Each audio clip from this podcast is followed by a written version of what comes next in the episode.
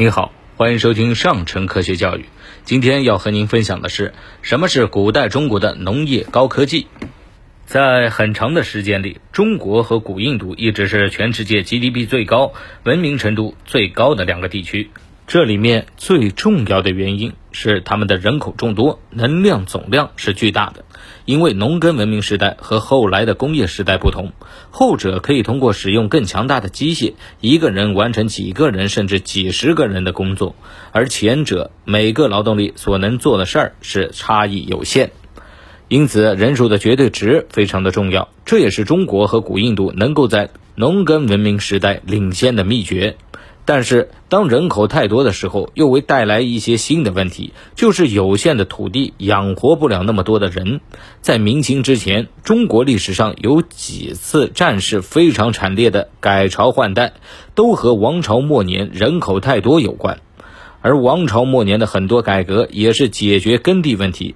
从西汉末年开始，每一次战乱之后，人口急剧减少，出现大量空置土地，安置农民，经济呢就开始恢复，百姓也可以安居乐业。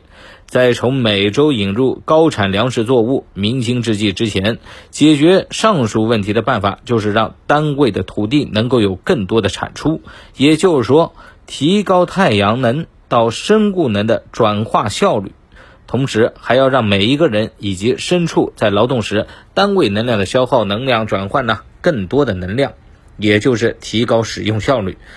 要实现这两点，归根结底还是要提高农业科技。在长达两千多年的历史里，中国在农业技术上对世界的贡献非常大。相比古印度，中国古代发明发展的最大内部困难就是可耕种土地稀少。直到今天，中国的耕地面积依然比印度少了百分之二十。为了让农田里的庄稼长得更好，中国的农民发明了一种简单却非常合理的种植方法，叫做垄耕种植法。垄耕种植，顾名思义，就是将庄稼成排种植在稍微高出来一点的垄上。垄与垄相对低洼的土地被称为沟。为什么庄稼这样能产量高呢？这里面主要有四个原因。首先，它可以保证每株庄稼独立成长，互不干扰，这样光照比较均匀。用今天的观点看，就是能量转换的效率高。此外，由于庄稼排列整齐，中间有成行的空隙，比较通风，在快成熟的时候不容易腐烂。其次，便于农民在庄稼之间行走劳动，以不至于踩坏庄稼。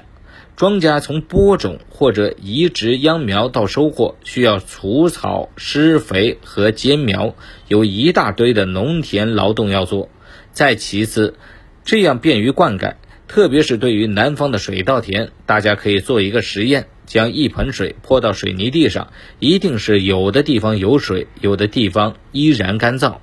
但是如果地上有一道道的沟槽，水就自动沿着低洼的沟槽扩散开了，在田地里毛细作用，让长在垄上的庄稼根部自动的从沟槽里吸水。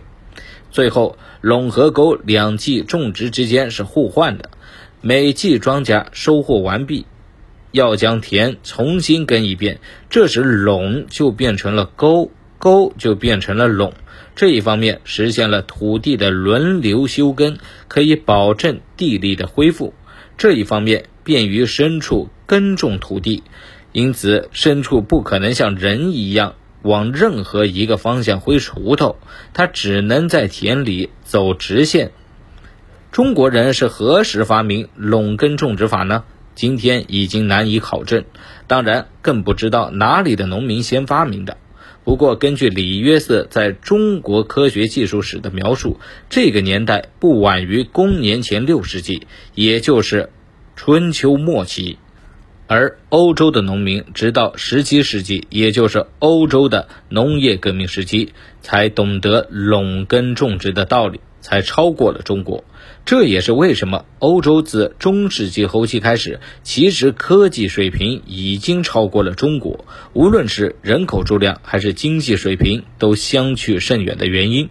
主要原因是产量太低，产量低，养活的人就有限，人口基数小，能够创造的总能量就有限，文明水平就低。因此，在能量的转化效率上，垄根种植法帮助中华文明走在了前面。